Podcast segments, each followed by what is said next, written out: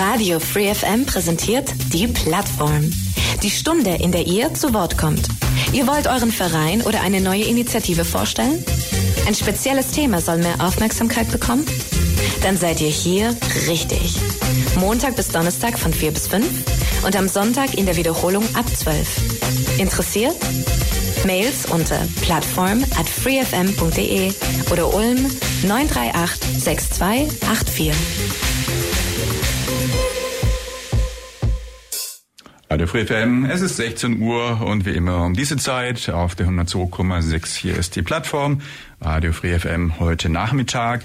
Mein Name ist Michael Trost und das Thema heute Nachmittag, ja, kommt aus dem Bereich Medizin, aber auch Forschung ist ein größeres Projekt, ein sehr spannendes Projekt, das im Rahmen ja unter anderem der Hochschule Neu-Ulm, Kempten und Augsburg mit Beteiligten am Laufen ist und wir haben hier, ich glaube, es ist der Projektleiter hier aus dem entsprechenden Projekt, aus dem Projekt, das heißt Care Regio. Heute bei mir im Studio Professor Dr. Walter Svoboda und wir haben uns heute auf ein Du geeinigt drum. Walter, ganz herzlich willkommen hier bei uns in Sendung. Schön, Hallo. dass du da bist, es geklappt hat und wir heute mal etwas deutlich, etwas mehr, etwas detaillierter über euer Projekt sprechen können. Ich habe gesehen, es ist schon einiges in den Medien darin beschrieben worden, hatten wir tatsächlich im Radio nicht holen wir heute gerne nach. Aber bevor wir zum Thema kommen, wir machen immer eine kurze Vorstellrunde, Walter. Erzähl einfach in Kürze den Hörern mal ein klein bisschen über dich. Was bist du? Was machst du? Wie bist du auch in die Hochschule gekommen? Was sind da vielleicht deine Aufgaben? Einfach so in Kürze, ein kurzer Steckbrief sozusagen, damit die Hörer auch wissen, wer ist denn der Walter Swoboda? Ja, ähm, erst einmal vielen Dank für die Gelegenheit, Michael. Ähm, ja, wie man vielleicht hört, äh, bin ich äh, aus dem tiefsten Niederbayern, äh, nämlich aus der Passauer Gegend, habe dann in München Medizin studiert äh, und äh, weil es damals, so alt bin ich leider schon, eine Ärzteschwemme gab, äh, anschließend noch ein Informatikstudium angeschlossen und das hat mir natürlich dann irgendwie in den Bereich der medizinischen Informatik festgelegt und ich war dann ein paar Jahre in einem Institut Institut und äh, am Schluss IT-Leiter der Städtischen Klinikum München GmbH und anschließend am Klinikum der Uni München GmbH. Und 2012 habe ich es irgendwie nicht mehr ausgehalten. Also ich genieße es einfach, wenn ich Kontakt habe mit, mit jungen Menschen und hier auch äh, denen versuchen kann, was beizubringen. Das liegt eher an meinem Unvermögen und nicht an dem Unvermögen der Studierenden. Ja, da bin ich 2012, habe ich dem dem Angebot der Präsidentin der Hochschule Neu-Ulm bin ich gefolgt. Ich muss dazu sagen, ich war vorher schon zehn Jahre externer Dozent an der Hochschule Neu-Ulm. Und 2012 bin ich dann hier wirklich an die Hochschule Neu-Ulm gegangen und habe es nie bereut. Also um es klar zu sagen, es war, ist immer eine schöne Zeit und der Job ist toll, ich kann es nur jedem empfehlen. ja. Ihr kriegt so, noch genau. bestimmte Werbung. ja, ja, vielleicht, äh, ja, das war genau. Nee, es war so, dass ich dann relativ lange Lehre gemacht habe und äh, dann kam die, diese neue Form der Forschung an den Hochschulen und äh, dann wurde ich eigentlich so mehr oder weniger, also nicht gegen meinen Willen, aber irgendwie, ähm, ja, zufällig wollte ich auch nicht sagen, also ich wurde halt dann zum Forschungsprofessor ernannt und dann musste man Projekte äh, an Land ziehen und eins dieser Projekte ist eben dieses Projekt Carigio. Und dieses Projekt ist eingebettet in unser Institut. Das Institut heißt äh, DigiHealth. Wir haben mittlerweile acht oder neun Mitarbeiter, je nach Zählweise. Zwei Forschungsprofessoren, äh, drei Forschungsprofessoren, die zeitweise mitarbeiten. Und wir kümmern uns hauptsächlich um die Digitalisierung von Pflege und Medizin. Mhm. Und äh, das ist ja nicht ganz einfach, weil diese Dinge passen ja eigentlich nicht so richtig zusammen. Ja, diesen Part in dem Gesundheitsbereich an der Hochschule bei euch, äh, an der Fachhochschule, ne, Fachschule hieß es früher, an der Hochschule Ulm auszubilden, den gibt's ja auch schon viele Jahre, glaube ich, gell? den Bereich. Dieser Fakultät Gesundheitsmanagement. Ja, ja, genau. Mhm. Ja.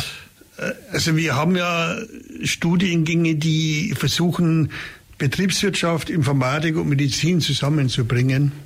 Und wenn ich schon dabei bin, Werbung zu machen, muss ich hier natürlich auf jeden Fall Werbung machen. Also dies, dieser Bereich ist, ist, ist hochinteressant für Leute, die das studieren wollen. Wir haben einen Studiengang Informationsmanagement im Gesundheitswesen. Da gab es bisher, glaube ich, noch nie jemanden, der anschließend keinen Job gefunden hat. Mhm. Trotzdem tun wir uns schwer, hier junge Leute für den Studiengang zu begeistern, weil einfach die Informatik so abschreckend wirkt. Mhm. Ja. Andererseits, ich meine, der Gesundheitsbereich, das hört man, das weiß man, ist ein Bereich, wo Menschen gesucht werden Daten, wo es viel zu tun gibt. Und über das Projekt, das wir heute sprechen, das beschreibt ja auch das Thema Digitalisierung eben im Pflege oder im Bereich, äh, ja, im Wesentlichen Pflege und medizinische Versorgung. Und also ich will sagen, da weiß man, dass viele Defizite bestehen. Und ja, insofern vielleicht nach der Sendung, vielleicht melden sich ja dann Leute, die sich zum habt ihr Studien wieder beginnen im Oktober wahrscheinlich, ja, oder? Wann ist das neue Semester? Genau. Die dann da kann mir jeder kommen. seine E-Mail schicken. Helfe gerne weiter. Mhm. Ja, also wie gesagt, was Medizin betrifft und Pflege ist es so, dass wir in Deutschland ähm, von der Qualität her uns im Mittelmaß befinden, übrigens auch bei den Kosten. Also wir sind nicht irgendwie das teuerste Gesundheitssystem auf der Welt. Das befindet sich in den USA. Aber was man da sagen muss, was Digitalisierung betrifft und Effizienz und Qualität, da sind wir hier in Europa mittlerweile sehr, sehr schlecht. Mhm. Also das heißt, die meisten anderen Länder sind hier sehr viel weiter wie wir. Und äh, also ich habe ja immer so ein schönes Beispiel. Wissen Sie, wenn, wenn, wenn Sie heute Rettungssanitäter sind, mein, mein Sohn macht gerade die Ausbildung zum Rettungssanitäter. Wenn Sie Rettungssanitäter sind und Sie finden auf der Straße einen Bewusstlosen, dann wissen Sie über den nichts. Also Sie haben mal keine Möglichkeit herauszufinden, hat er erst vielleicht der Diabetes oder irgendwie einen Herzinfarkt, Hirnschlag, hat er vorher schon so eine Krankheit gehabt, weil es eine, keine übergreifende Patientenakte gibt. Das ist eigentlich ein Skandal. Man braucht teilweise ein, zwei Stunden, um da was rauszufinden. Und äh, das halte ich also für Industrieland, wie wir eins sind, eigentlich für einen unhaltbaren Zustand. Das ist in fast allen, allen anderen Ländern in Mitteleuropa komplett anders. Mhm. Das heißt, ihr in Deutschland, Walter, haben wir auch nochmal besonders im Gegensatz zu anderen äh, europäischen Ländern eine schlechtere Position oder doch, ja, ein bisschen ja, Schlusslicht. Weil ich denke gerade, ich weiß natürlich, dass bei uns in Deutschland auch vielleicht ein bisschen die Mentalität ist, viele Dinge ewig lang zu diskutieren, auch viele Bedenken oft vorgetragen werden. Und ich weiß auch in anderen Themen, äh, was Datenschutz und so weiter angeht, andere Länder etwas, naja, sagen wir mal, großzügiger drüber hinweggehen oder die Dinge nicht ganz so schlimm nehmen. In Deutschland, es gilt ja, da wird immer so gesprochen, dass wir in Deutschland immer so die Bedenkenträger wären. Also ist das auch vielleicht mit eine Ursache, dass bei uns eben zweimal überlegt wird, na gut, meint sicherlich aus Sicher, äh, Sicherheits- oder Daten Datenschutzgründen mag das auch berechtigt sein, aber dass wir da einfach aus diesem Grunde langsamer Fortschritte machen in puncto Digitalisierung als den anderen Ländern. Ja, es ist sicher so, wie du sagst. Also ja. Der Datenschutz ist ja kein Wert an sich. Mhm. Der Datenschutz, den muss man immer in Relation sehen zu den Dingen, die man da gewinnt oder verliert. Also ich bin also ein großer Freund von Datenschutz, wenn es um die Thema künstliche Intelligenz, äh, Datensparsamkeit und so weiter geht. Aber ich, ich tue mich sehr schwer, wenn um den Datenschutz aufrechtzuerhalten, wenn dafür Patienten zu Schaden kommen. Tut mir sehr schwer. Ich sage es ganz offen, natürlich versuchen wir oder tun wir auch die, wir halten den Datenschutz natürlich ein mit, mit allen, allen Möglichkeiten. Aber trotzdem darf ich es mir vielleicht hier sagen, auch wenn ich mir vielleicht hier nicht unbedingt nur Freunde mache. Ich bin eigentlich der Meinung, dass der Datenschutz in der jetzigen Form in Deutschland etwas oder ganz leicht übertrieben wird, um es vorsichtig auszudrücken wohingegen die ethische Bewertung einer, einer Sache, die betrachten wir überhaupt nicht. Also wenn, wenn du zum Beispiel nach Dänemark schaust, da gibt es einen nationalen Ethikrat und jedes Projekt aus der Industrie oder der Uni oder Forschungsprojekt wird von diesem nationalen Ethikrat begutachtet. Und die können das auch stoppen, wenn sie wollen. In Deutschland interessiert die Ethik eigentlich im Moment keinen. Mhm. Also Ethikrat ist äh, zumindest äh, beim Thema Corona ja dann sehr oft auch diskutiert worden, was wie wo, weil auch im Fernsehen des Öfteren gerade die Damen fallen, die für den Ethikrat steht. Äh, die man sehr oft sieht und die auch äh, sehr viel damit ja einfach äh, ihre Meinung auch beigetragen hat. Also in jedem Falle in dem Kontext ist mir der Begriff und auch die Präsenz von Ethik irgendwo ja mehr aufgefallen, aber bei allem anderen eher wenig. Man weiß, es gibt den deutschen Ethikrat, ja, aber sonst. Gibt es und mhm. die Mitglieder des deutschen Ethikrates sind auch sehr, sehr engagiert und äh, fachlich hervorragend. Aber die, denen fehlen die Möglichkeiten. Also wenn Sie die Bedingungen des Gesetzes des Deutschen Ethikrates lesen, dann sehen Sie, dass die, ihr müsst das lügen, aber ich glaube, so alle, alle vier Monate oder alle sechs Monate dürfen Sie der Politik äh, eine Zusammenfassung geben. Aber es mhm. gibt keine, keine Veto, also Veto sowieso nicht, es gibt keinen Einfluss, keinen direkten Einfluss. Und das halte ich für einen Fehler. Wohingegen der Datenschutz ja in Deutschland alles verhindern kann. Mhm. Also schwieriges Thema, lass uns vielleicht ja. etwas weggehen. Naja gut, ich meine, das sind so die Randbedingungen, in denen man natürlich sich auch und ihr jetzt mit eurem Projekt, mit dem Care Regio bewegt und sicherlich auch euch das ein oder andere an, wie soll man sagen, Fragen äh, beschert oder eben auch an, ja, einfach an, an Schwierigkeiten, will ich mal sagen, bei der Realisierung. Und insofern ist das schon ein relativ komplexes Umfeld, aber ich habe verstanden, wir sind in Europa generell, was Digitalisierung im Gesundheitswesen angeht, hinterher.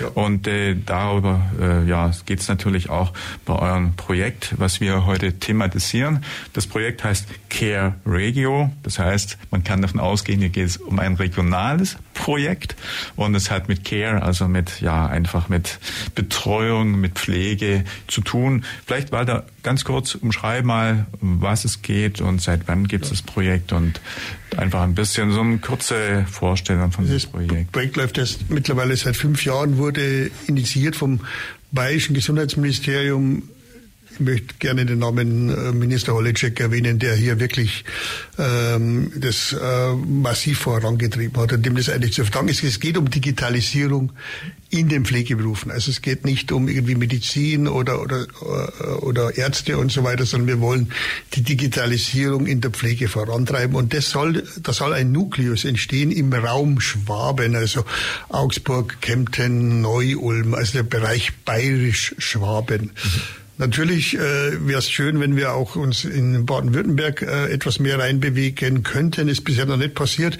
Wir Neu-Ulmer sind natürlich immer so etwas grenzgeschädigt. Einerseits ja. haben wir den direkten Ansprechpartner mehr oder weniger in Ulm und andererseits holen wir uns die Projekte aus dem bayerischen Umfeld, aber unabhängig davon. Mhm. So, jetzt muss man dazu sagen, mhm. warum soll man Pflege eigentlich digitalisieren? Das ist ja so, die beste Schnittstelle zum Menschen hat der Mensch. So.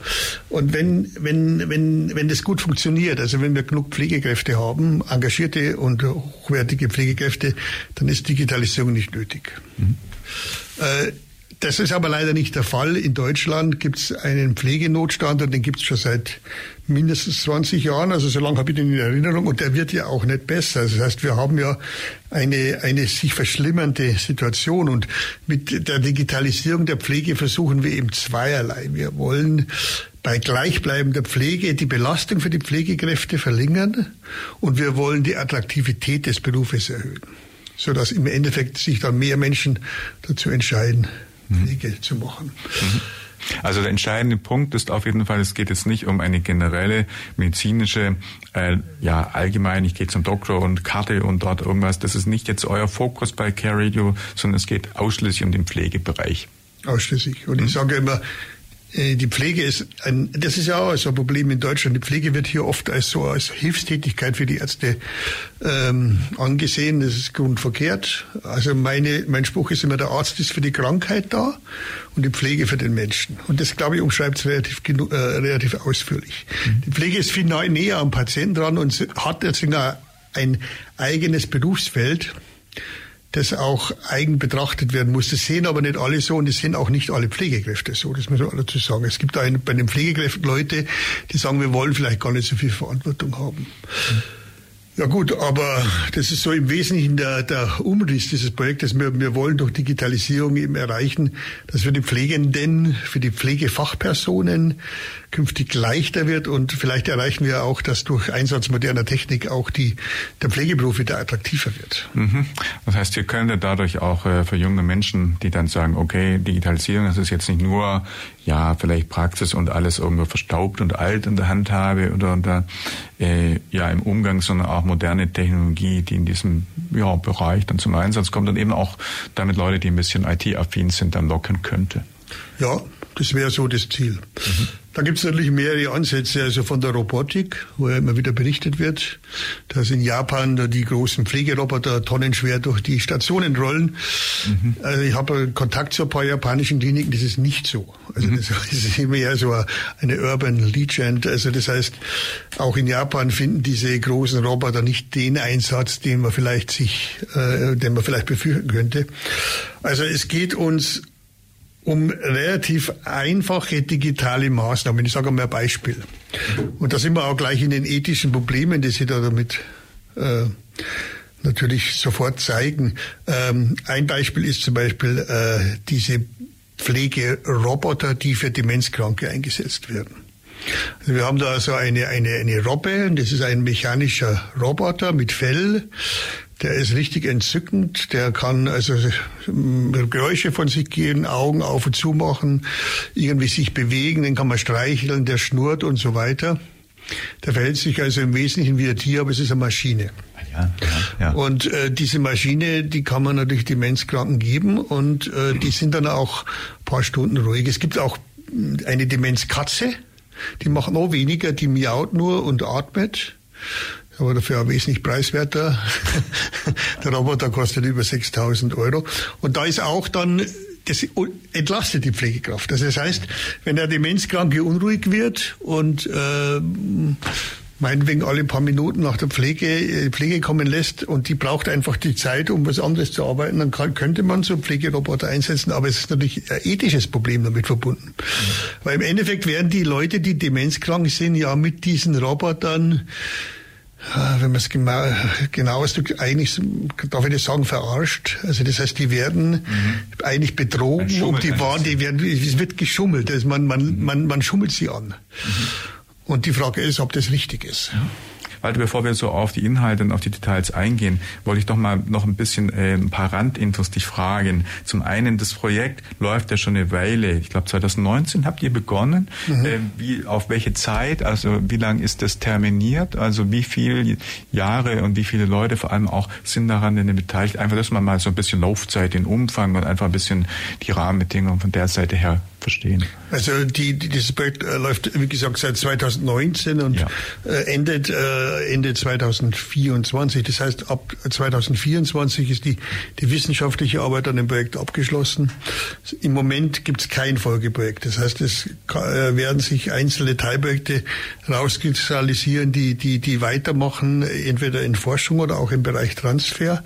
Aber die, die ähm, Weiterführung des Projektes ist im Moment nicht vorgesehen. Es ist einfach doch äh, relativ teuer. Ich muss ja noch mal ganz kurz erwähnen, wer alles dabei ist. Also ja, ja die Hochschule Kempten als Konsortialführer, Kollegin Friedrich, dann die Hochschule Augsburg, äh, die Universität Augsburg, die Universitätsklinik Augsburg und eben die Hochschule Neu-Ulm. Wir sind in dem Projekt in erster Linie für Datenschutz, äh, für Ethik und für die wissenschaftliche Auswertung zuständig. Mhm.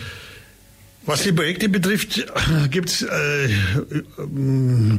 verschiedene Teilbereiche. Die Kempner haben übernommen, äh, die assistiven Systeme zu erproben, also Systeme, die eben mittels Robotik oder Digitalisierung Pflegekräfte entlassen können. Die Hochschule Augsburg zusammen mit dem Klinikum Augsburg, die kümmern sich um digitale Kommunikation zwischen den Krankenhäusern und den ambulanten Pflegediensten. Die Universität Augsburg die kümmert sich um Datensammlungen. Mhm. Muss man was dazu sagen? Es gibt in Deutschland, was die Pflege betrifft, im Moment sehr, sehr wenig Daten. Es ist so, dass wir nicht mehr genau wissen, wie viele Pflegekräfte in Deutschland überhaupt äh, existieren. Das wissen wir gar nicht. Kein, es gibt kein ja, ja, einheitliches Verzeichnis. Ach du große Güte. Das, ist das hätte ich jetzt nicht vermutet. Mhm. Doch, ja, und, und äh, natürlich bei dem Pflegemenschen ist es auch so. Wir wissen, wir haben keine genauen Zahlen, wo wie viele Leute gepflegt werden müssen, ob sie im ambulanten Bereich sind oder im stationären Bereich. Wir wissen aber eines, wir müssen dafür sorgen, dass mehr Menschen oder wir sollten dafür sorgen, dass mehr Menschen länger zu Hause bleiben können. Denn die teuerste Lösung und auch die unbefriedigendste für den Patienten oder die Patientin ist die, dass er er oder sie in ein Pflegeheim müssen. Mhm. Also das ist bei uns ein ganz großer Fokus, dass wir irgendwie die Leute dazu den Leuten es ermöglichen können, länger zu Hause zu bleiben. Mhm. Das heißt dann mit Assistenzsystemen, die eben denjenigen, die jetzt in der, vielleicht nicht in der Pflege so bewandert sind, also den Angehörigen, insbesondere durch entsprechende Tools, Sie haben gerade so ein bisschen schon was gesagt, aber auch die Unterstützung bieten können, dass die Menschen eben zu Hause verbleiben und nicht in ein Heim gebracht werden müssen. Genau. Ja. Es geht, es geht einfach los mit irgendwelchen Meldesystemen. Also jeder kennt es, Patientennotruf mhm. kommt meines Erachtens viel zu wenig zum Einsatz. Also das sind Geräte, die man um den Hals hängen hat und wo man, äh, wenn man ein Notgerät draufdrücken kann, dann kommt der Krankenwagen. Das geht weiter mit Geräten, die die aufrechte Haltung äh, eines Menschen äh, verfolgen. Man hat nämlich festgestellt, dass Patientinnen nicht einfach stürzen im Alter, sondern äh, der Zustand kündigt sich an. Also das heißt, die stehen aufrecht und neigen sich dann immer mehr auf eine Seite. Das dauert teilweise minutenlang. Oh ja. Mhm. Und dann fallen sie um. Da gibt es also auch Möglichkeiten, das auf dem technischen Weg einzuschränken über Fußböden, die sowas erkennen können, dass jemand gestürzt ist oder noch einfacher über Kameras, die schon im Vorfeld erkennen, dass jemand im Begriff ist zu stürzen. Mhm. Die sogar prä, äh, präventiv dann aufgrund vielleicht einer bisschen bestimmten Verhaltensmuster dann schon Alarm auslösen, sagen, bevor jetzt auf den Hintern gefallen ist oder die Treppen gestürzt ist, ist schon genau. Hilfe im Hause. Mhm. Äh, da, also kommt jetzt wieder so ein bisschen ethischer Einwand. Äh, diese Geräte, egal wo sie den Menschen unterstützen bei seiner Fähigkeit, selbstständig zu bleiben, die dürfen niemals überhand nehmen. Also die dürfen niemals über den Menschen entscheiden. Ich habe da eine schöne Geschichte. Wir waren mit Studierenden in, in Finnland auf dem, auf dem Austausch. Das war ein, ein Projekt. Und in Finnland wurden dann immer jeweils in Dreiergruppen eine Pflegestudierende, ein Informatiker und ein, äh, eine Studierende des Maschinenbaus zusammen geschaltet und die mussten so einzelne Projekte machen. So. Und die Projekte haben wir uns dann angesehen und eine Gruppe kam mit einem Gerät, das sah aus wie so eine kleine Kaffeemaschine und äh, diese Kaffeemaschine hatte oben so eine Rolle mit Medikamenten und die waren in kleinen Plastiksäckchen drinnen, diese Medikamente. Und jeden Tag hat die Maschine praktisch so einen Plastiksack aufgeschnitten und die Medikamente in so eine Schale reingeworfen. Mhm. Sodass der Patient wusste, was er nehmen muss. Oder die Patientin. Und das hat mir eigentlich ganz gut gefallen. Was mir dann viel weniger gefallen hat, war, dass die Maschine, wenn man die Medikamente dann nicht aus der Schale nimmt und zu sich nimmt, die Maschine hat dann äh, innerhalb von 15 Minuten eine E-Mail an den Hausarzt geschickt und hat einen verpfiffen. ja, das, ja, ja. Aha. Da habe ich gesagt, das ist ethisch meines Erachtens nicht vertretbar. Und ja. da habe ich bemerkt, dass es da unterschiedliche Wahrnehmungen gibt zwischen mir und den, den Studierenden. Mhm. Die Studierenden haben das also nicht so einfach verstanden. Die haben gesagt, wieso, wir wollen den Patientinnen helfen. Und ich habe gesagt, es geht aber nicht, dass eine Maschine über mein Leben bestimmt. Also ja, und vor allem, man hat ja schon noch selber das Recht zu entscheiden, nehme ich jetzt das Ding oder kriege ich da einen Bauchweh oder vertrag's nicht oder aus sonstigen Gründen habe ich Bedenken. Ja. Und äh, wenn die Maschine, wie du sagst, es gerade einen verpfeift und dann ich äh, jemanden quasi damit auf den Plan ruft, der dann dasteht und sagt, und du musst jetzt deine Tablette nehmen, das System hat mir das gemeldet, das ist natürlich dann schon ein bisschen würde man sich selber auch bevormundet oder irgendwie eine Weise überwacht. Ja, es überwacht ist ein Eingriff in die Autonomie des Menschen. Ja. Das müssen wir, das gilt es nicht nur hier für die Medizin. Das müssen, also das ist ein ganz wichtiger Punkt. Wir müssen auf alle Fälle vermeiden, dass die Technik über uns äh, Herrschaft erhält. Mhm. Also, das ist die Ethikkomponente, die du an der Stelle dann eben schon erwähnt hast, die ja. da ganz ein wichtiger Faktor ist. Ja, das heißt, machbar ist viel, aber die Fragestellung ist, ob es eben ethisch vertretbar ist. Wir sind natürlich keine Puppen, die, äh, es ist ja kein Selbstzweck. Also der Mensch soll ja nicht irgendwie zu Hause aufbewahrt werden wie, wie eine, eine, eine, eine Pflanze, sondern der soll ja selbstbestimmtes Leben führen. Und wenn der Patient eben der Meinung ist, er will die Medikamente nicht nehmen, dann nimmt er es halt an nicht. Also es ist seine Entscheidung. Wir können ja nicht sagen, wer, wer, wer viel isst und etwas übergewichtig ist, bin ich selber, gehört selber dazu, dann, dann, dann ist es meine freie Entscheidung. Und genauso ist es mit dem Rauchen, mit dem Alkohol und mit allen anderen Dingen. Ja. Diese freie Entscheidung muss immer höchstes Ziel bleiben. Der Mensch ist das Maß der Dinge. Das wäre dann so, als würden wir, ich meine, du sitzt viel wahrscheinlich am Schreibtisch, ich auch, dann nach 15 oder nein, 15 Stunden nicht, aber nach 10 Stunden, dass er den PC ausschalten sagt, und du gehst jetzt raus und läufst eine Runde. Dann wird ja. uns auch ein bisschen bevormundet fühlen. Michael, das ist, ist wirklich schön, dass du das ansprichst, weil ja. ich war neulich beim Zahnarzt gesessen äh, und der hat an mir rumgebohrt und ich habe die Apple, äh, ich darf den Namen nicht nennen, die, die, die Smartwatch äh, getragen ja. und die war irgendwie so konfiguriert, dass sie laut wurde und hat dann mitten beim Bohren gesagt, ich sitze jetzt schon viel zu lange auf dem Stuhl, ich soll aufstehen und rumgehen. Mhm. Da musste der Zahnarzt selber auch lachen. Äh, das Ding war richtig penetrant, das konnte gar nicht so einfach wieder ausschauen. Ja. Das ist schon irgendwie ganz cool, wenn die Uhr einem sagt, man soll aufstehen und rumgehen. Ja, weißt du, ich hatte das auch schon im Büro, das dann aber hier zum Beispiel eine App meldet, es ist so und so viel Uhr und dann kommt noch der Fahrplan, der Fahrplan der Uhr Bus und Straßenbahn, blendet mir ein, nächste Straßenbahn, Linie 1 in dem Fall, um 18.30 Uhr. Ich dachte, Slapperlot nochmal. Fehlt nur noch, dass er mir den Strom abschaltet. ja, und wenn ja. natürlich die künstliche Intelligenz hier äh, noch mhm. mit einspielt, dann bist du irgendwann in einer Optimierung deines Lebens, das, das einfach nicht mehr das Ziel sein kann. Also wir ja. wollen schon selbstbestimmt leben mit allen unseren Schwächen, die wir haben. Ja.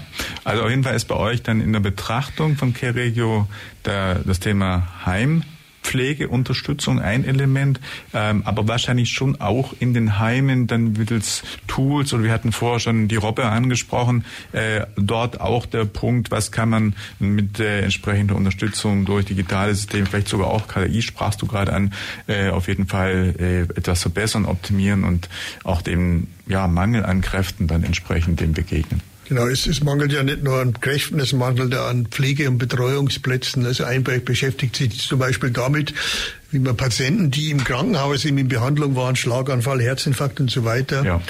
wie, wie findet man möglichst effizient und auch für den Patienten optimal einen Betreuungsplatz, der den entweder dauerhaft oder zeitweise mitbetreut. Das ist mhm. natürlich eine Verwaltung des Mangels, das ist ganz klar, aber auch da kann die Digitalisierung helfen. Kommunikation zwischen den Pflegekräften kann natürlich auch erleichtert werden. Wir können etwas mehr äh, Informationen bereitstellen. Mhm. Wenn, wenn ein heute ein zu Pflegender in ein stationäres Pflegeheim kommt, dann ist die Datenübertragung oder das Wissen, das die haben, sehr, sehr, sehr, sehr beschränkt. Also das heißt, die bekommen im Endeffekt einen Anruf und eine mündliche Mitteilung, was, was bei dem Patienten notwendig ist. Und die genauen Daten, die kommen dann eben erst mit dem Arztbrief mit, wenn der Patient selber kommt. Also den Zustand wollen wir auch verbessern. Wir wollen dafür sorgen, dass mehr Daten ausgetauscht werden kann zwischen den verschiedenen Stationen der Pflege. Mhm. Wir nicht vergessen dürfen, das trifft uns alle. Also hm, es gibt kaum Patienten, die in Deutschland zu Hause versterben. Die allermeisten werden am Schluss stationär versorgt. Das ist auch so ein Punkt, den würde man vielleicht unter Umständen gerne mehr analysieren und vielleicht auch ändern. Was wir hiermit sagen wollen, wir werden alle von dieser Entwicklung nicht verschont oder ja. selber mal irgendwo betroffen sein und dann eben auch über Fragestellung der Ethik zum Beispiel, wie du so angesprochen hast, selber konfrontiert werden. Und ja gut, junge Leute gehen dann vielleicht ein bisschen, oh ja, lang weg, noch, noch lockerer rüber, aber diejenigen, die dann schon ein bisschen näher in Richtung nach hinten rutschen, sind da schon ein bisschen, ja, vielleicht bedachter. Ähm, grundsätzlich jetzt bei dem, ihr habt gesagt, es gibt so ein Workshare bis, äh, zwischen den Beteiligten, Walter. Also gibt es wahrscheinlich auch so einen, so einen Zeitplan, bis was ihr wahrscheinlich ähm, wann umgesetzt haben wollt. Und am Ende steht dann wahrscheinlich eine Implementierung und tatsächlich eine praktisch nutzbare ähm, ja, Verwendung von von, von Tools, ja. von, äh, von IT. Also da habt ihr wahrscheinlich äh, konkret eine, eine Wir sind dabei. Also wir, ja. wir, die, die Feldstudien haben natürlich schon begonnen, das ist klar. Denn wir müssen ja spätestens Mitte nächsten Jahres dann anfangen, die Ergebnisse zu sammeln, um die ja auch zu veröffentlichen. Aber wie gesagt, ich halte diese diese, diese, diese Fokussierung auf die Projekte, das ist nicht das eigentliche Ziel des Projektes. Also ist natürlich schon eigentlich das Ziel des Projektes. Aber in meinen Augen halt die, diese, diese, diese Zusammenarbeit von Universitätsklinik, Universität und Hochschulen in einem Bereich, das nur die Pflege betrifft, für das eigentlich Wichtigste. Mhm. Weil damit sagt man ja hier, wir wollen die Pflege, speziell die Pflege unterstützen und die nicht nur irgendwie in Anführungszeichen nur an der Hochschule oder nur an der Universität oder nur im Universitätsklinikum, sondern hier arbeiten alle Bereiche zusammen, um das besser zu machen. Das halte ich für den, für diesen eigentlich wichtigen, für diesen wichtigen Ansatz. Mhm. Meine, noch eine Zwischenfrage, die haben wir noch nicht ganz so durch herausgearbeitet. Deine oder eure Studenten sind dort auch konkret in das Projekt eingebunden, oder? Ja, das heißt, die, die Leute, die heute bei euch in diesen sechs Semestern oder acht Semestern Studien, äh, Studium sind, machen dort auch mit diesen direkt Genau, wenn sie wollen. Ja, also okay. wie gesagt, so ein Studium kann ja einen in mehrere Richtungen führen. Man kann äh, in der Industrie oder im, im öffentlichen Dienst einen Arbeitsplatz äh, bevorzugen. Man kann aber auch, wenn man will, äh, in die Wissenschaft gehen. Die mhm. Möglichkeit gibt es bei uns. Und äh, da gibt es natürlich dann alles und nichts. Also das heißt Doktorarbeit, Professur und so weiter. Die Möglichkeit gibt es jetzt auch an der Hochschule.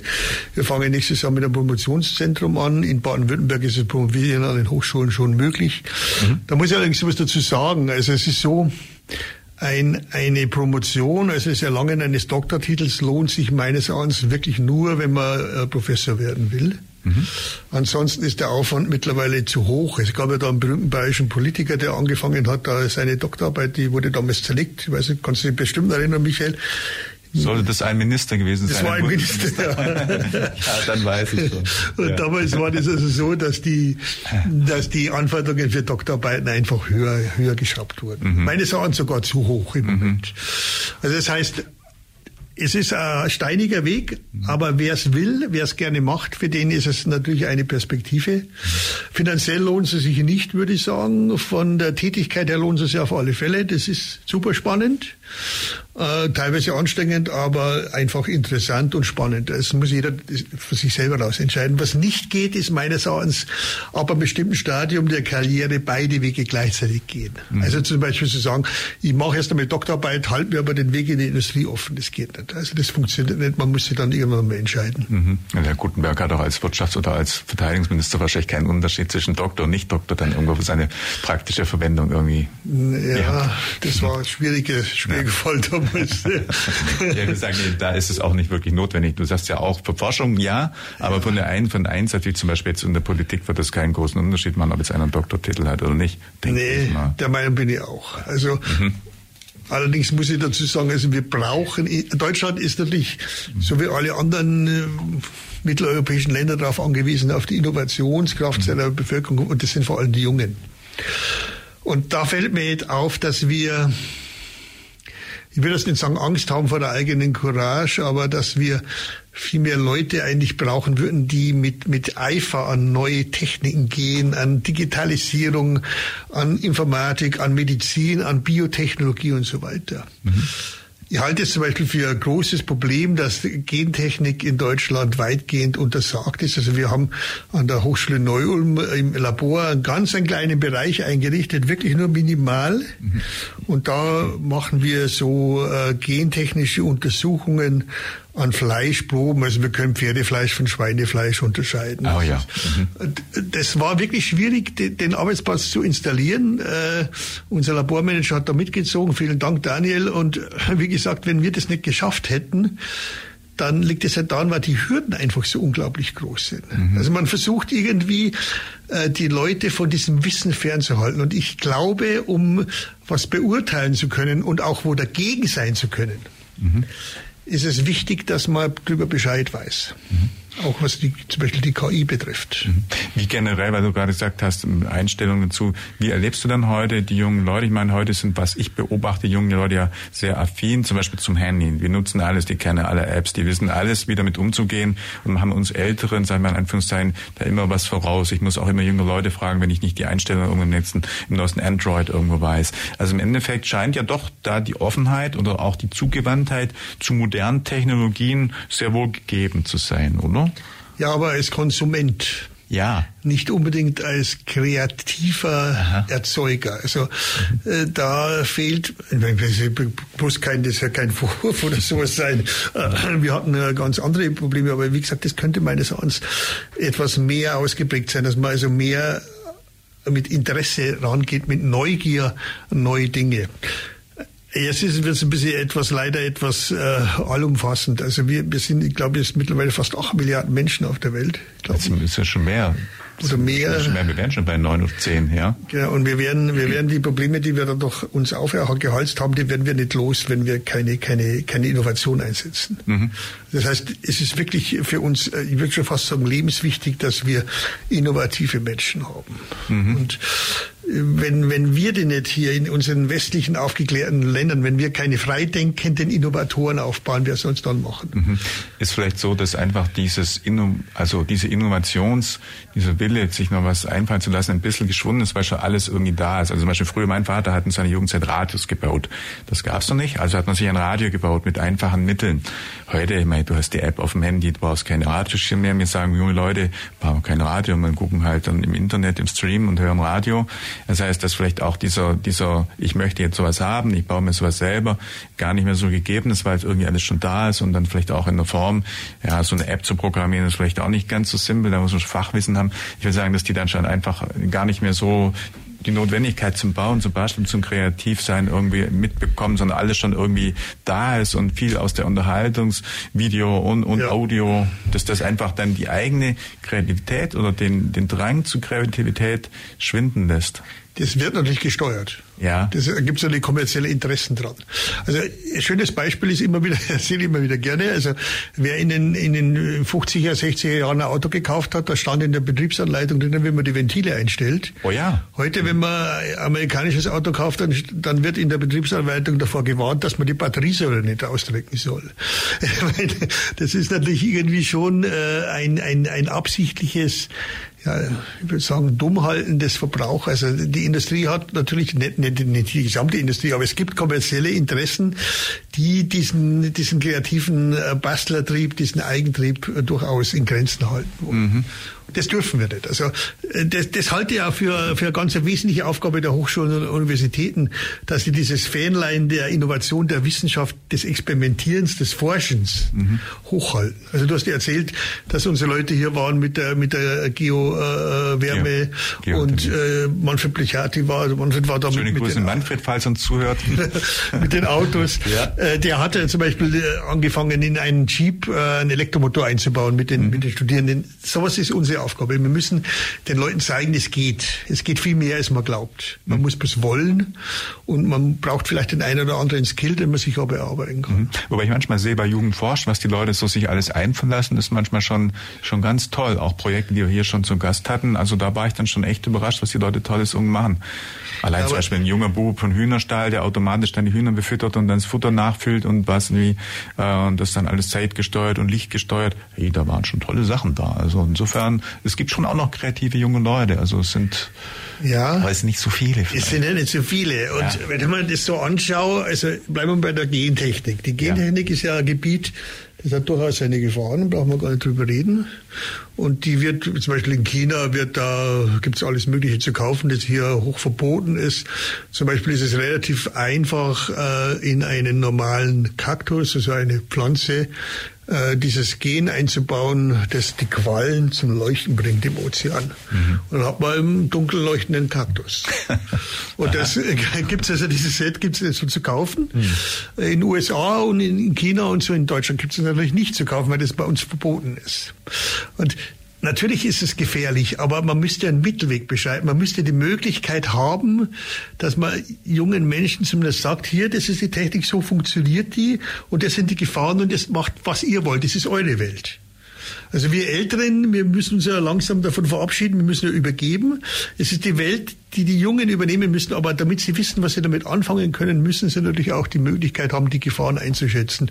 Das kann meines Erachtens nur einer einschätzen, der weiß, um was es geht. Mhm, ja, also ihr versucht an der Stelle auch im Rahmen des Projektes Keregio auf jeden Fall die Leute einfach zu einer Kreativität ja. und zu einer Überlegung zu bringen, wie kann man jetzt im Konkreten in Pflege und den, äh, ja, im Wesentlichen diesem Bereich was für die älteren Menschen tun. Das heißt, ihr habt jetzt wahrscheinlich jetzt mal an die Studenten gedacht, äh, so eine Vorortbesichtigung gemacht. Wart ihr dann erst zum Beispiel in, in Pflegeheimen oder auch bei Menschen zu Hause und habe dann alles angeschaut ja, und euch dann Brainstorming, wo, wo sind die Defizite, was können wir tun und daraus dann einfach äh, ja vielleicht bestimmte Teilprojekte oder bestimmte Maßnahmen geleitet und an denen seid ihr jetzt wahrscheinlich. Äh, Michael, ich bin jetzt wirklich froh, dass du das ansprichst, weil sonst hätte ich nämlich echt was vergessen. Wir haben zum Beispiel ein sehr großes und sehr gutes Labor zusammen mit der Bethesda Klinik hier in Ulm. Bethesda? Ja. Ah ja, okay. Mit dem äh, Denkinger, mit Michael Denkinger, der dortige Chefarzt und das wird mhm. von unseren Studierenden gerne angenommen. Also das heißt, natürlich versuchen wir auch in die Praxis reinzugehen. Es funktioniert übrigens hervorragend. Die Zusammenarbeit mit denen, auch mit der Uni in Ulm funktioniert super. Ich habe vorgefragt, ihr habt einen Soll quasi definiert, also beziehungsweise ist ähm, erhoben, Maßnahmen euch überlegt und einen Sollzustand irgendwo im Kopf, der dann irgendwann 2024 mal äh, erreicht sein soll, durch Einführung eben bestimmter digitaler äh, Elemente. Vielleicht können wir da noch so die wichtigsten Elemente, also die Robbe haben vor zum Beispiel zur Betreuung von Dementen schon mal herausgegriffen, die jetzt glaube ich aber nicht von euch entwickelt war, sondern ein Beispiel für solche äh, digitalen Tools ist. Also was sind jetzt so für euch die wichtigsten Elemente, die ihr plant, die ihr einführt oder die schon existieren und äh, also wo wäre dann ganz konkret, also nachher zu sagen, okay, Haken hin das haben wir jetzt hier implementiert, das ist jetzt im Rahmen von K-Regio eingeführt worden. Ja, also ein Bereich ist zum Beispiel der wo wir ein Teilprojekt sich sehr intensiv damit beschäftigt, ist der Zugang der Pflege zur Telematikinfrastruktur. Mhm. Es gibt nämlich in Deutschland seit 2004 ein Projekt, eine elektronische Patientenakte zu implementieren und man sieht schon an dem Zeitraum, dass es da teilweise hakt. Aber wir haben erst einige Dinge, die zentral organisiert sind und die Pflege wurde da bisher kaum beachtet. Also okay. Ärzte eingebunden und Ärztinnen, aber die Pflege wurde kaum beachtet. Und eins der Projekte beschäftigt sich auch damit, dass die Digitalisierung hier mit der elektronischen Patientenakte äh, zusammen funktioniert. Das ist sicher etwas mehr technisches Thema. Äh, das ist nicht irgendwie, wo man sofort sagt, boah, hier geht's ja wirklich vorwärts. Aber ein unheimlich wichtiges Thema. Denn nur wenn die Pflege hier teilnehmen kann, wird sie sich da diesbezüglich weiterentwickeln können. Das, was du vorhin schon sagtest, das heißt, dann kommt jemand irgendwo hin, ähm, irgendwo besteht ein Notfall und dann hat er irgendwie digital eine Kennung oder irgendwas dabei, dann guckt der entsprechende Behandler in die entsprechende, ja, in, in Datenbank oder irgendwas oder sucht und bekommt sofort gelistet, was hat der Patient jetzt, wie ist das in Krankengeschichte vielleicht, was nimmt er an, an Pillen, an Medizin zu sich, um entsprechend dann richtig auch reagieren zu können oder vielleicht eine Erstdiagnose zu stellen, was passiert sein könnte. Wohlgemerkt nur im Notfall. Nur im Notfall. Nur im ja. Notfall und wie gesagt, nur eigentlich, eigentlich nur dann, wenn der Patient vorher zugestimmt hat, dass im Notfall Notfall die Daten mhm. äh, einsehbar sind, ansonsten nicht. Mhm.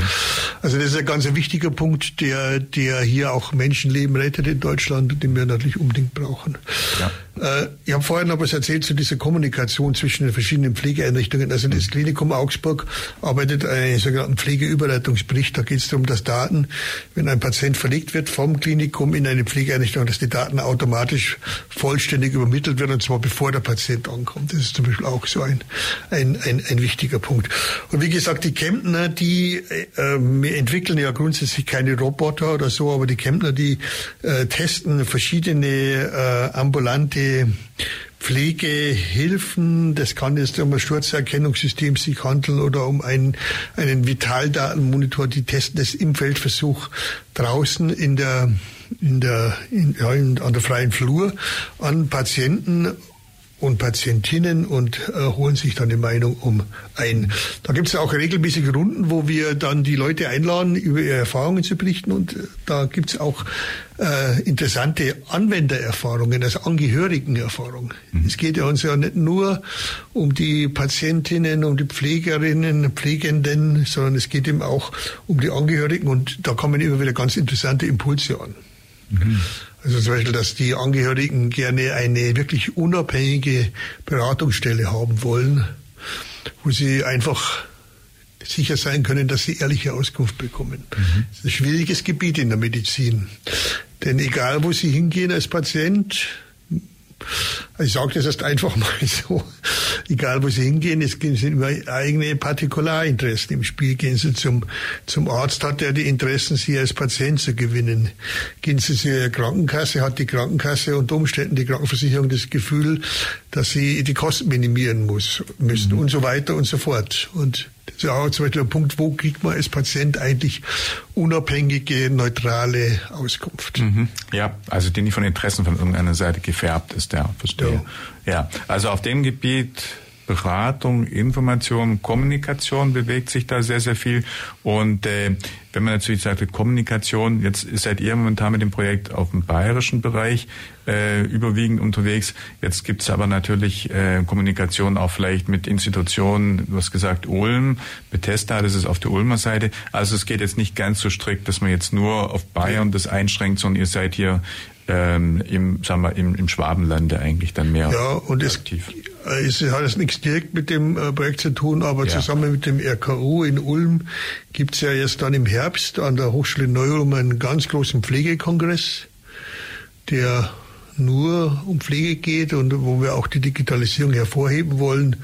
Und äh, ich hab jetzt, bin gar nicht informiert, aber ich gehe davon aus, dass die Studierenden können auf jeden Fall kostenfrei teilnehmen und ansonsten freuen wir uns natürlich auch über alle möglichen Teilnehmer. Also der Hochschule, in der Homepage der Hochschule Neu-Ulm können da genaue Informationen geholt werden. Das hatte ich auch gerade im Sinne, wenn sich jemand da jetzt ein bisschen näher interessiert, was ihr dort äh, auch schon erreicht habt, was ihr macht, dann auf der Website der Hochschule oder der wahrscheinlich in Augsburg, auf der Selbigen und in Kempten kann man auch nachlesen. Das heißt, da berichtet ihr auch immer zwischendrin, wie dann der aktuelle Stand der Dinge ist, oder? Ja, Sie können mir ja selber, also ja. man kann auch mir schreiben. Also ja. soll ich die soll ich sagen? Du kannst gerne, wenn ihr äh, das... Walter, ohne TH, ganz normal, mhm. Punkt Svoboda, S-W-O-B-O-D-A. Mhm. Kenne ich, kann ich schon. At hnu für Hochschule Neu-Ulm.de. Also freue mich über jede Mail und beantworte sie auch. Kann dauern bei mir. Ja. Wenn nun also dann irgendwann diese vor allem Kommunikationsstandards eingeführt wurden und dann jetzt hier im sagen wir, Schwabenländle oder eben bayerischen Mehrschwerpunkt äh, dann alle funktionieren, dann hat das ja bestimmt dann auch eine Vorbildfunktion. Das heißt, habt ihr dann schon die Intention, das dann auch auf sagen wir, Baden-Württemberg oder auf ganz Deutschland dann auszudehnen? Oder ist das dann ein anderer Verantwortungsbereich oder auch ein anderer Finanzier? Müsste dann quasi ein Bundesgesundheitsminister statt ein bayerischer Minister dann an der Stelle der Tat. die Mittel bereitstellen? Oder? Ja. ja, also wir sind gerade dabei, uns auf äh, was vorzubereiten im im äh, Umkreis, also im deutschen Kreis, der nächste wird dann der europäische sein mhm. und der nächste ist dann die Beherrschung der Welt. das ist nicht äh, Unsinn. Aber äh, ganz grundsätzlich sind wir da, da gerade dabei. Ich darf das nicht nennen im Moment. Es sieht gut aus, aber der jeweilige Träger, der hat es nicht so gern, wenn man bevor die letzte 2% Entscheidung getroffen ist, wenn man das dann schon bekannt gibt. Also da darf ich leider nichts nichts sagen. Mhm. Das Projekt, was ihr macht, ist das denn in Deutschland momentan einzigartig? Oder gibt es auch andere Institutionen, andere Hochschulen beispielsweise, die auch in der Richtung ja. unterwegs sind? Oder seid ihr echt hier, Neu-Ulm, Ulm. Neu-Ulm? Alle, eigentlich in jedem Bundesland gibt es ähnliche Projekte. Ja und teilweise auch gut finanzierte Projekte. Ich bin jetzt nicht genau informiert, wo in Baden-Württemberg das angesiedelt ist. Mhm. Aber es gibt viele so Nuklei, die versuchen äh, äh, oder die äh, da an der praktischen Arbeit beteiligt sind.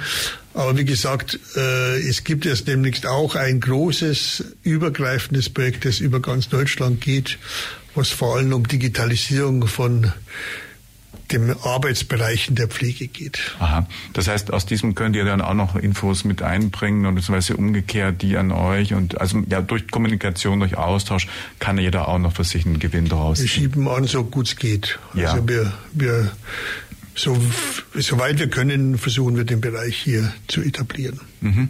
Und dann, wie du schon gesagt hast, dann muss das auch bis ins europäische Ausland gehen, weil natürlich heute ist Europa, heute ist ja auch was Regularien angeht und wahrscheinlich, wenn jetzt jemand ins Ausland geht oder reist oder zu uns kommt, äh, ja, sinnvoll und notwendig, dass man dann auch entsprechend ist also mit vernetzt. In der, also, du merkst schon an meinem Gesichtsausdruck, ja. dass es gleich wieder was kommt, was mich womöglich was unter Umständen mir sogar schaden könnte. Aber ich sage mal so, da gibt es viel zu wenig Europäer, europaweite Lösungen. Mhm. Also allein die Tatsache, dass wir in Deutschland ein eigenes Süppchen braten, bei, äh, kochen bei der Gesundheitsakte, obwohl in Österreich das Ding seit fünf Jahren eingeführt ist, ja.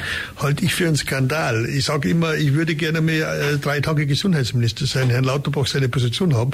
Am ersten Tag würde ich nach Österreich fahren, würde die österreichische Patientenakte holen. Mhm. Am zweiten Tag würde ich äh, äh, damit zur Europäischen Union fahren und würde sagen, bitte lassen Sie europaweit einführen, denn zwei Industrieländer haben die schon. Mhm. Und am dritten Tag würde mir einfach nur zurücklehnen und würde mich feiern lassen. Mhm. Also wie gesagt, das ist, da fehlt bei mir manchmal das Verständnis. Mhm. Wobei ihr dann doch relativ nah auch an der bayerischen Seite zumindest am Ministerium, am Minister dran seid. Ich meine, kann man da nicht auch mal ein bisschen pushen und sagen? Ja, kann nichts, so? der, der weiß es, den habe ich schon gesagt. Es, äh, ja. Der hat dann, ja, also ich kann nicht sagen, was er gesagt hat, aber ähm, also grundsätzlich Schweden, Dänemark, Frankreich, die Schweiz, Österreich haben eine elektronische Patientenakte Und es war lange vor uns und wir bauen sie trotzdem noch mal selbst, mhm. damit wir noch ein System mehr in Europa haben. Ja, ja was ja eigentlich ja nicht sinnvoll ist, weil wenn alle miteinander kommunizieren kommen müssen, wäre es sinnvoll, die haben alle gleichen Standards ja. und im Prinzip, du musst nicht nochmal Mittel in die Hand nehmen und äh, alles neu machen und nochmal anpassen. Also ja, das ist ja irgendwie dann auch äh, nicht wirklich sinnvoll, aber ja, manchmal ist halt ein bisschen ehrenkäsig, so nach Motto, wir können ja alles besser und machen alles anders, aber im Endeffekt, wir kriegen es dann nicht auf die Reihe, irgendwie so ein bisschen. Das ist das nächste Problem. Wenn wir es dann zumindest auf die Reihe kriegen würden. ja, genau. Ja, ja, ja, Also ich sehe schon, Walter, du siehst, die Uhr ist 16.59, 21. Wir haben zumindest mal schon einen Einblick, einen Überblick gewonnen. Ich verstehe, um was es geht. Ich drücke euch oder euch im Projekt natürlich dann enorm die Daumen, dass das alles gut weiterläuft. Für heute vielen Dank, dass du ja, da warst und uns ein bisschen mich. informiert hast, was das Ganze betrifft.